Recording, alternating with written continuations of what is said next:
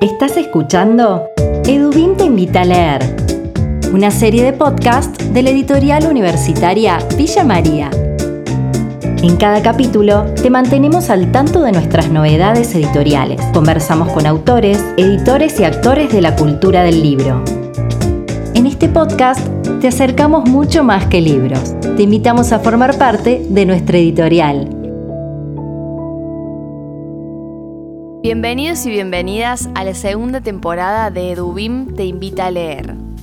Esta serie de podcast está pensada para acercarles a ustedes nuestras novedades editoriales, para profundizar sobre algunos títulos, para conversar con autores, con autoras y con personas vinculadas a la cultura del libro.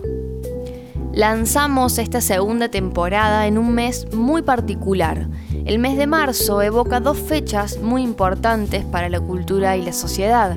Hablamos del Día Internacional de la Mujer, que desde el año 2018 se resignificó como el Paro Internacional de las Mujeres. Por otro lado, cada 24 de marzo en Argentina se conmemora el Día de la Memoria, la Verdad y la Justicia. Dos de los títulos que vamos a presentar hoy están directamente vinculados con estas fechas. En esta segunda temporada inauguramos dos nuevos segmentos que esperamos puedan disfrutarlos. El destacado de Dubim y un espacio para conocer a difusores de la cultura del libro.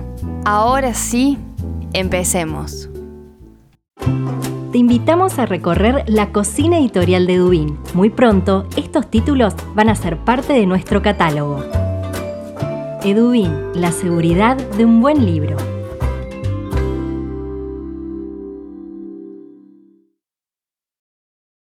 En el año 2020 dimos inicio a la serie Historia Feminista de la Literatura Argentina, dirigida por Laura Arnés, Nora Domínguez y María José Punte. La primera de las seis entregas fue el tomo 5 titulado En la intemperie, poéticas de la fragilidad y la revuelta. Este 2022 verá la luz el primer tomo titulado Mujeres en Revolución, otros comienzos, dirigido por María Vicens y Graciela Baticuore. En el prólogo de Mujeres en Revolución, otros comienzos, uno de los interrogantes planteados es sobre la relación entre lo femenino y el feminismo en el siglo XIX. Graciela Baticuore nos comparte una reflexión sobre este interrogante que sirve como guía para la lectura de este libro creo que el siglo XIX y el, libro también permite ver esto, las tensiones ¿no? que se articulan en torno a estos dos términos, ¿no? ¿Qué es lo femenino? ¿Qué es el feminismo? El feminismo como tal o como lo pensamos hoy en día, grosso modo, va a empezar a aparecer más explícitamente, más declaradamente, más eh, en términos más reivindicativos hacia finales del siglo XIX y entrado, bien entrado el siglo XIX y en el pasaje al nuevo siglo. Por eso también este, este volumen llega hasta, hasta los años 20 más o menos, ¿no? Porque es necesaria ver esa articulación, qué procesos del 19 llevaron a esto. Y una de las uno de los aspectos que habilitó, por supuesto, es la modernización del Estado, la presencia inmigratoria, la llegada de, este, de los movimientos socialistas y anarquistas, donde aparecen muchas mujeres eh, trabajadoras, inmigrantes, muchas de ellas analfabetas, eh, en su mayoría podríamos decir también, algunas letradas, pujantes que quieren, este, que vienen a reclamar el sujeto o a poner en cuestión la idea del, de los derechos de un sujeto moderno que sea inclusivo, ¿no? Del lugar de las mujeres. Entonces, el feminismo como tal, en, los términos, insisto, igualitarios o de reivindicación política, etcétera, que pensamos hoy, empieza a aflorar más eh, explícitamente en el cambio de siglo, pero se va gestando a lo largo del siglo XIX con muchas paradojas, con muchas tensiones, eh, que podríamos decir, o yo sintéticamente lo, planteo así, eh, se articulan en torno a esta, a esta mm, dupla que conforma la idea de lo femenino como algo bueno, ¿no? Que tiene una cantidad de cualidades virtuosas que le pertenecen a las mujeres, virtuosas de pudor, de dulcificación de lo social en un siglo y en una Argentina, ¿no? Que se está armando como tal, eh, llena de luchas, de guerras, de facciones, donde las mujeres, sin embargo, están involucradas. Por último, conocemos cómo está planteado el libro y quiénes forman parte de esta valiosa publicación. Este es el primer tomo de la historia feminista de la literatura argentina, que es un proyecto colectivo este, dirigido por Nora Domínguez, Laura Ernest y María José Punte. Este tomo se llama Mujeres en Revolución, otros comienzos de la literatura argentina y lo coordinamos junto con María Vicens. Eh, pero bueno, es un trabajo, eh, digamos, que cuenta con un montón de colaboradoras, ¿no? Con más de 40 colaboradoras y colaboradores. Eh, y bueno, para darles una idea de la estructura, está dividido este, este tomo, o estructurado, mejor dicho, en cinco partes. La primera se llama Escenarios de Guerra y Paz, y bueno, y está dedicado un poco a, pensar los cuerpos, ¿no? Los cuerpos de las mujeres en el medio de, las luchas, la, vida facciosa del siglo XIX, ¿no? Los cuerpos y las voces de las mujeres entre la guerra, la guerra y la paz, podríamos decir, también las zonas de frontera y, de conflicto. Participan en este, en este capítulo Lorelei El Javer, Cristina Iglesias, Florencia Guzmán, eh, yo misma, Amanda Salvioni, Vanessa Miseres y Laura Fernández Cordero. Eh, y también hay un segundo capítulo eh, titulado La voz, la escritura, la autoría, que es un capítulo dedicado a las lectoras, las escritoras, las traductoras, las maestras, las institutrices del siglo XIX, las poetas, las mujeres gauchas, que también a veces aparecen como iletradas, pero también como mujeres vinculadas con los escritos. Hay gauchas gaceteras, por ejemplo, y en esta unidad colaboran Claudia Román, Lía Munilla La Casa, Eugenia Vázquez, Liliana Zucotti, Magdalena Arnú, María Vicens, Paula Bontempo y Alicia Salomone. Eh, después tenemos otra unidad a la que titulamos eh, Adentro, Afuera, eh, y es una unidad que precisamente habla de viajeras, de viajeras en viajes, mujeres viajeras en viajes transatlánticos, pero también mujeres que viajan tierra adentro, ¿no? O también a la otra orilla del Río de la Plata, Montevideo, ¿no? Que fue una, experiencia muy, muy propia de los tiempos del exilio en particular. Eh, acá también trabajamos sobre, digamos, eh, las mujeres que viajan, pero también las mujeres que se mueven adentro de la casa, eh, el mundo de la domesticidad, también las mujeres en su rol de maestras, ¿no? que fue algo tan importante en el siglo XIX y también en el XX. Colaboran acá Patricio Fontana, Mercedes Araujo, Inés de Torre, Mirta Lobato, Javier Planas, Camila Catarula y Analía Rey, Marisa Baldassarre, Nicolás Suárez. Después hay una cuarta unidad que titulamos Identidades, Alteridades dedicada eh, a temas que estuvieron, eh, podríamos decir, relegados, ¿no? Como campo de estudios durante mucho tiempo, como son el, erotismo, la neurosis femenina, digamos, dentro del campo de la crítica literaria, me refiero, ¿no? La violencia machista, las subjetividades disruptivas, lo queer. Eh, participan en este capítulo Jorge Salesi, Ana Pelufo, Sandra Gasparini, Adriana Rodríguez Pérsico, Laura Malosetti Costa, Mariana Docampo. Eh, y bueno, y por fin tenemos un, último capítulo al que titulamos eh, La política, la crítica y el canon. Hay trabajos sobre que se detienen particularmente en la situación legal de las mujeres en los siglos XIX y comienzos del XX, ¿no? Trabajan sobre la intervención, su intervención en la vida política, sus vínculos con el feminismo internacional, la llegada también del feminismo eh, en el ambiente local, porteño particularmente, y también acá hay trabajos que eh, se refieren y analizan precisamente las relaciones entre la crítica y el canon, podríamos decir, y los clásicos, ¿no? O sea, trabajan sobre esa cuestión, como por ejemplo eh, el trabajo de Mónica Surmuk y Karina Boyolo, Boyola, que se refiere a este, a este tema, pero también hay trabajos acá de Dora Barrancos, de Francesca de Negri, de Alejandra Romagnoli, de María Rosa Lojo, de Francine Macielo. Y después, bueno, tenemos en cada capítulo, ¿no? Algo que llamamos fotos de archivo, que es una suerte de homenaje o saludo a algunas figuras, eh, bueno, que consideramos pioneras, ¿no? E importantes, eh, como son María Moreno, Josefina Ludmer, Silvia Moloy, ¿no? Que también es un referente para, nosotras, y, Diana Vélez, Esperamos que, que sirva esta, esta nueva entrada, ¿no? En la historia literaria argentina desde el feminismo. Entre lo analógico y lo digital, la cultura del libro se sigue expandiendo. Es el momento de conocer a un protagonista de la cultura del libro.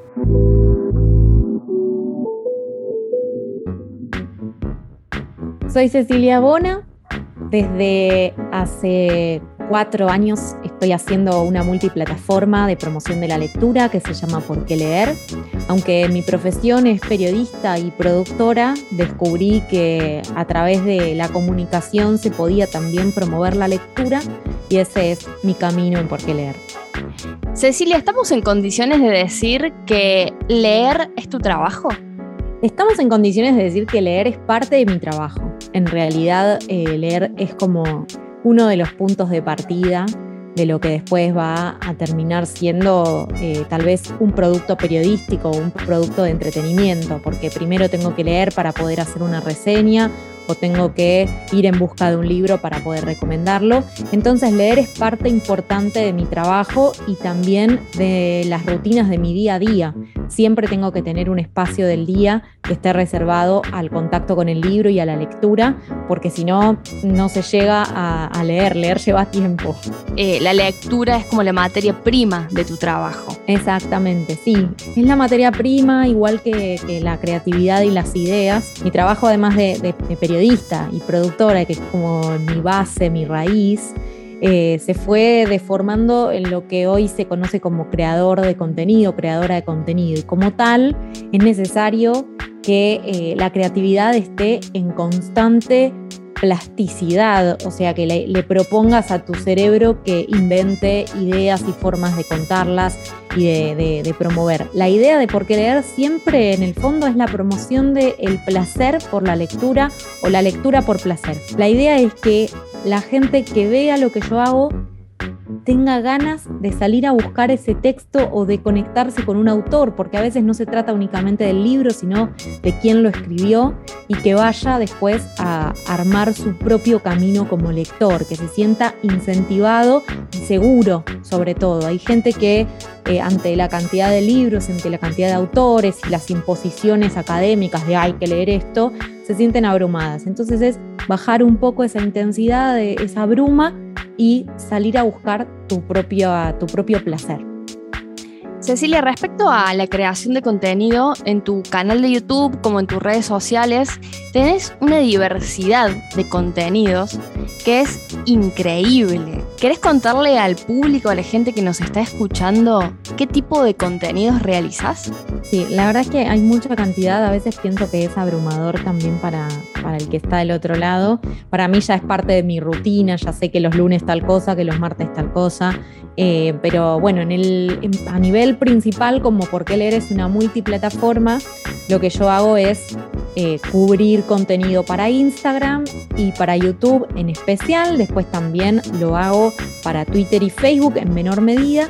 Y eh, desde casi el comienzo del proyecto, una de las patas más importantes son los audiolibros, eh, que son textos leídos, es una lista que está por cumplir 180 episodios ya, que está disponible en todas las plataformas y ahora tiene su propio canal de YouTube para que el que no tenga, por ejemplo, Spotify pueda igual escucharlo. Es contenido gratuito en general, eh, sí, en general. Y la idea es como con este eslogan de la promoción de la lectura. Los lunes, por ejemplo, hago transmisiones en vivo en YouTube que pueden ser entrevistas a autores o a editores o a personas generales de, otros ámbitos que nos cuenten qué leen y cómo es su biblioteca. Y también programas, especies de programas de radio con eh, su pata de video para que la gente venga a contar sus experiencias de lectura.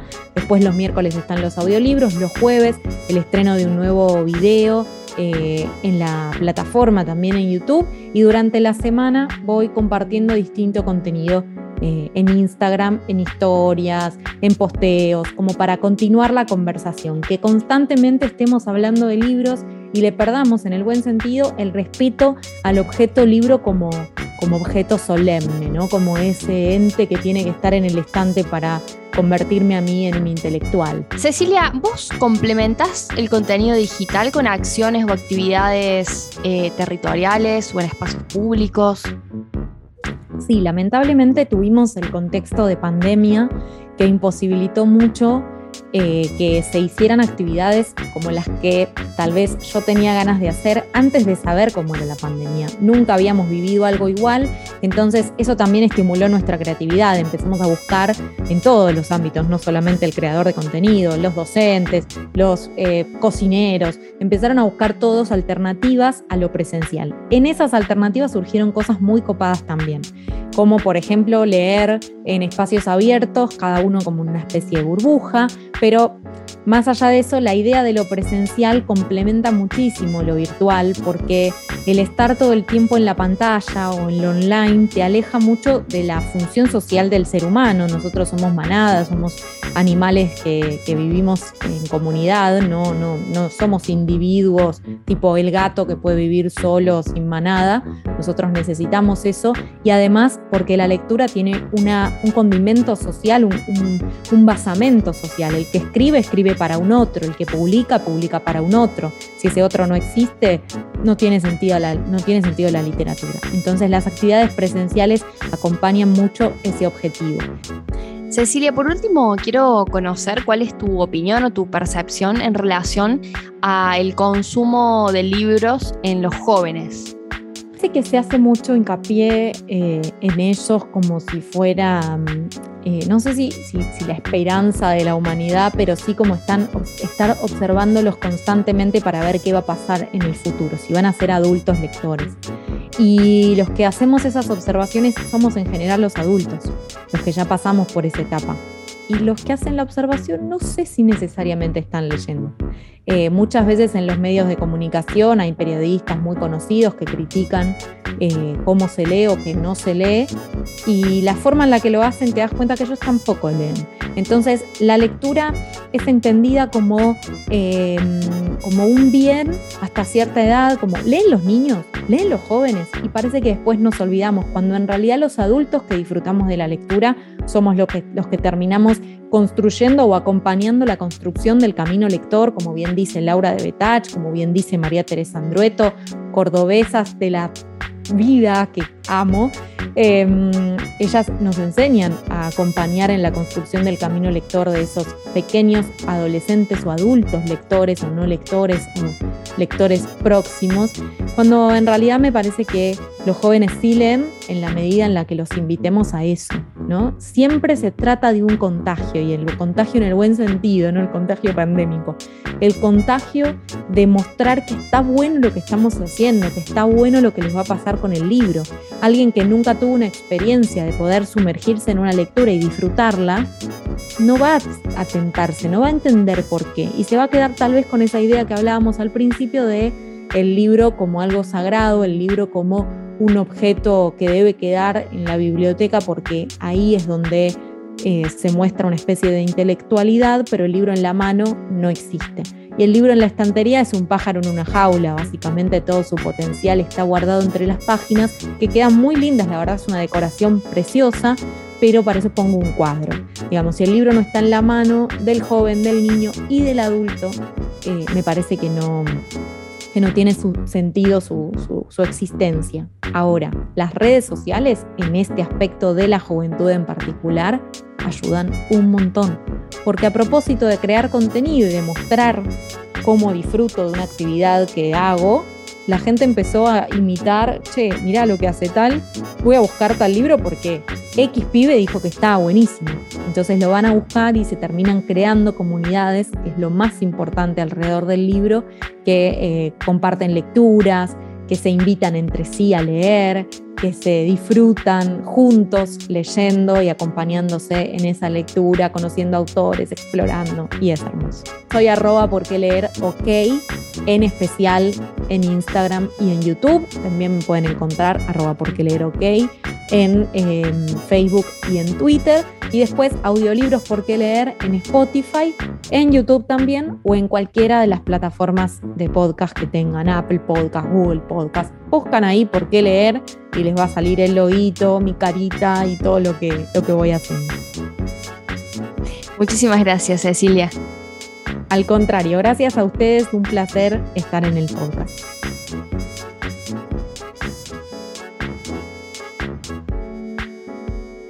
Estás escuchando Edubim te invita a leer.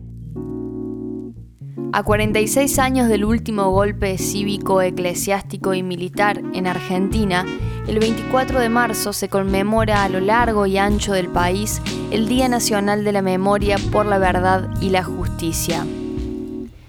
En Edubim reflexionamos sobre la memoria en estos tiempos de la mano de Ludmila da Silva Catela, doctora en Antropología Cultural y magíster en Sociología por la Universidad Federal de Río de Janeiro, Elizabeth Chelin, socióloga e investigadora de larga trayectoria en el ámbito nacional e internacional, y Agustina Triquel, doctora en Ciencias Sociales.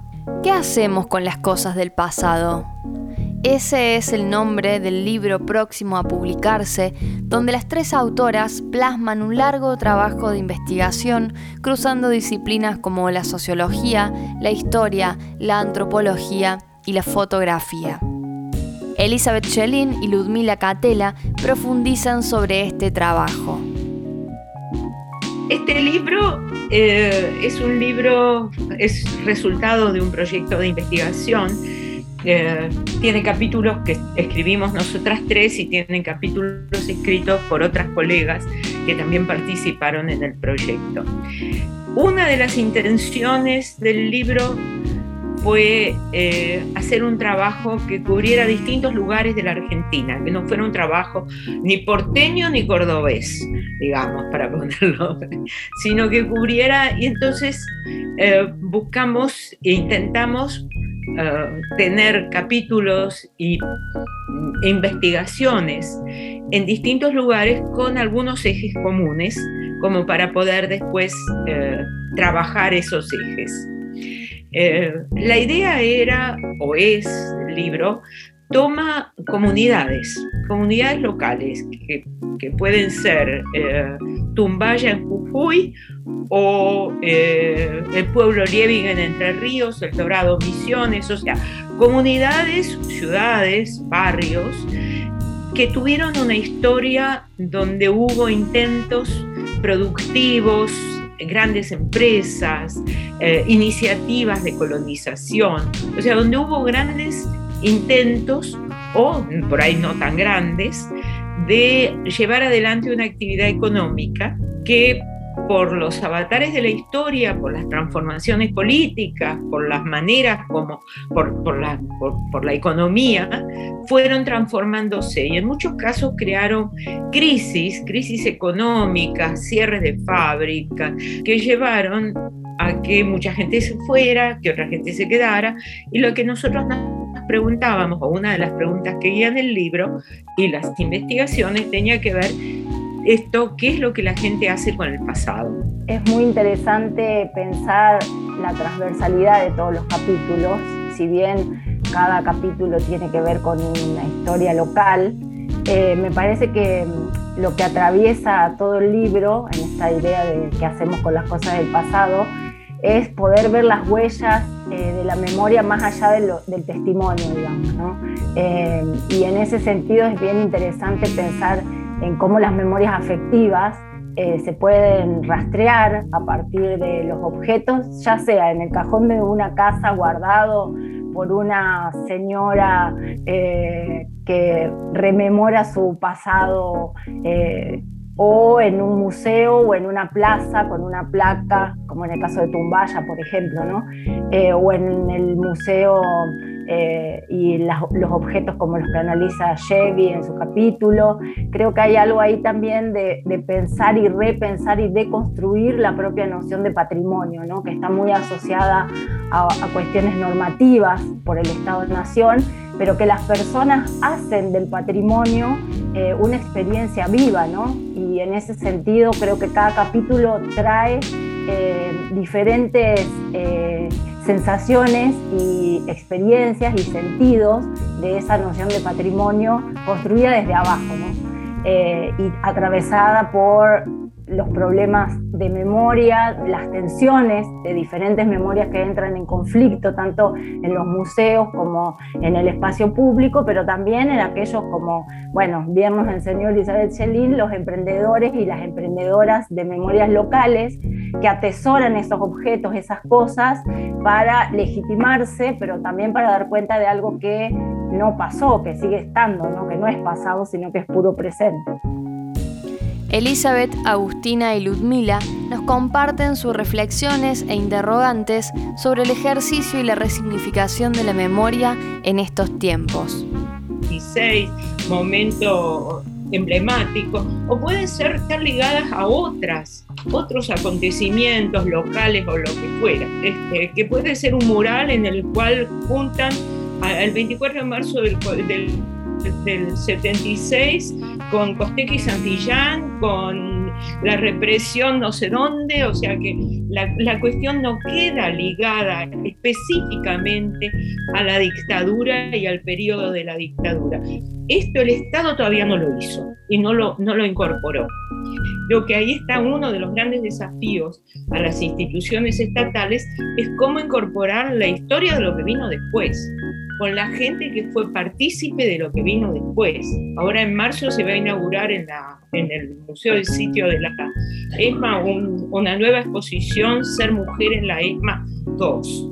Digamos, el, primer libreto, la primera curaduría del Museo del Sitio, la dimensión de género no estaba presente. Cuando se, cuando se dieron cuenta que esto era, era, era una falta, hicieron una intervención y una muestra llamó Ser Mujer en la ISMA, que rescató el tema de género. Ahora viene a ser Mujer en la ISMA 2 y el desafío no se puede seguir con más testimonio de más mujeres que sufrieron y, una, un, un, nuevo listado de... Y yo creo que ahí está el desafío, cómo incorporar otras miradas, cómo incorporar lo que vino después en relación, bueno, el reclamo de los 30.400 que apareció como consigna hace un tiempo y, que y cómo también eso disputó también esto que contaba Jerry recién sobre la idea de, bueno, ser mujer en la ESMA y ciertos cuestionamientos desde las disidencias también sobre qué pasó durante los últimos años de la dictadura, cuando ya no había más eh, detenidos, o que se, iban disolviendo la, la cantidad de detenidos militantes de organizaciones y aparecían los edictos de circulación en la vía pública de las disidencias o de quienes estaban vestidos no acorde a su género, digamos, o a su sexo. Eh, entonces también me parece que esa es una manera de haber traído el 30.400 como un significante a disputar, es interesante. Y eh, en la misma línea de lo que marcaba Chevy, de, de cómo el Museo de Sitio de la ESMA se cuestiona ese relato inicial cómo también podemos pensar esa, esa otra temporalidad que tuvieron eh, la represión sobre ciertas comunidades, incluso ya llegada a la democracia, ¿no?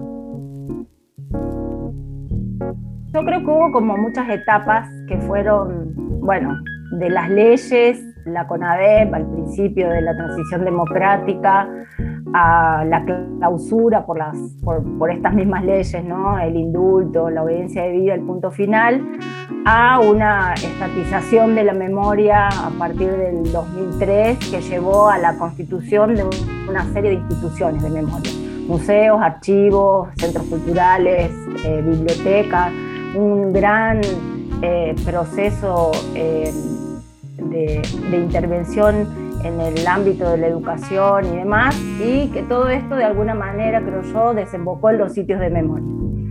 Em, creo que los dos años de pandemia mostraron otros procesos de memoria que fueron habilitados justamente por la imposibilidad de ir a la marcha o de participar eh, de los de, lo que los sitios de memoria proponen año a año o inclusive en el ámbito escolar, eh, si bien la educación siguió, no, no era presencial, entonces también para el 24 de marzo hubo otras propuestas. Pero para mí lo que puso en evidencia la, la pandemia fue, de nuevo, yo eh, estoy como un poco obsesiva con el tema, eh, de cómo las memorias resurgen desde abajo que ya no necesitan el marco institucional y que hay rituales nuevos que se pueden generar desde el patio de tu casa o en el espacio público por gente que se autoconvoca para pensar eh, estos nuevos años de memoria. Y también eh, creo que es bien interesante que hay muchos sitios de memoria que se están proponiendo, no ya desde la política de Estado, y a veces ni siquiera reconocidos por la política de Estado, pero que vienen a plantear una nueva manera de pensar este proceso de memoria a partir de los 46 o 45 años. Y por ejemplo, quiero poner em, en debate eh, que en, el caso de Córdoba se abrió un sitio de memoria eh, donde estaba la imprenta clandestina del ERP y esto fue a partir de la movilización de un grupo de jóvenes y de otras personas que eh, llevan adelante esto sin eh, el reconocimiento del Estado como sitio de memoria. Entonces me parece que ahí hay algo interesante que eh, está surgiendo. Antes de despedirnos del primer capítulo de la segunda temporada de Edubim Te Invita a Leer, tenemos una recomendación para ustedes.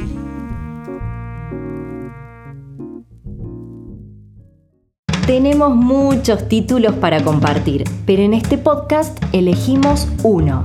Acá te contamos por qué este libro es el destacado de nuestra biblioteca. Piedra, papel o tijera sobre cultura y literatura en América Latina es un libro de Hugo Achugar que pertenece a la colección Zona de Crítica dirigida por la profesora e investigadora Roxana Patiño, a quien agradecemos por ser guía de esta recomendación.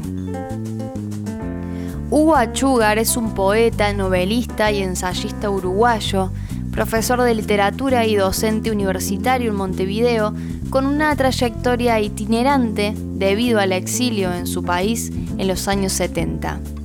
Venezuela, Estados Unidos, España y Brasil fueron algunos de los países donde desempeñó su tarea como docente. Además, ocupó el cargo de director nacional de Cultura del Ministerio de Educación y Cultura de Uruguay desde el 2008 hasta el 2015.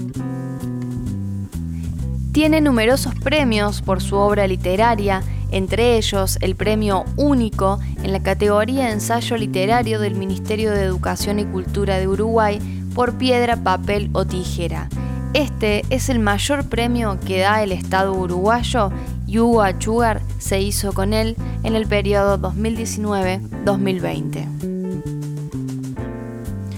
Piedra, papel o tijera recoge algunos ensayos que son centrales en lo que ha sido el pensamiento del autor en las últimas décadas. El título hace referencia al juego oriental piedra, papel o tijera como una estrategia ofensiva-defensiva que Hugo mantiene en su dimensión simbólica con los grandes debates teóricos y críticos sobre la literatura latinoamericana. El elemento unificador de este libro es una forma de discurso que está en tensión con formulaciones teóricas de la literatura latinoamericana.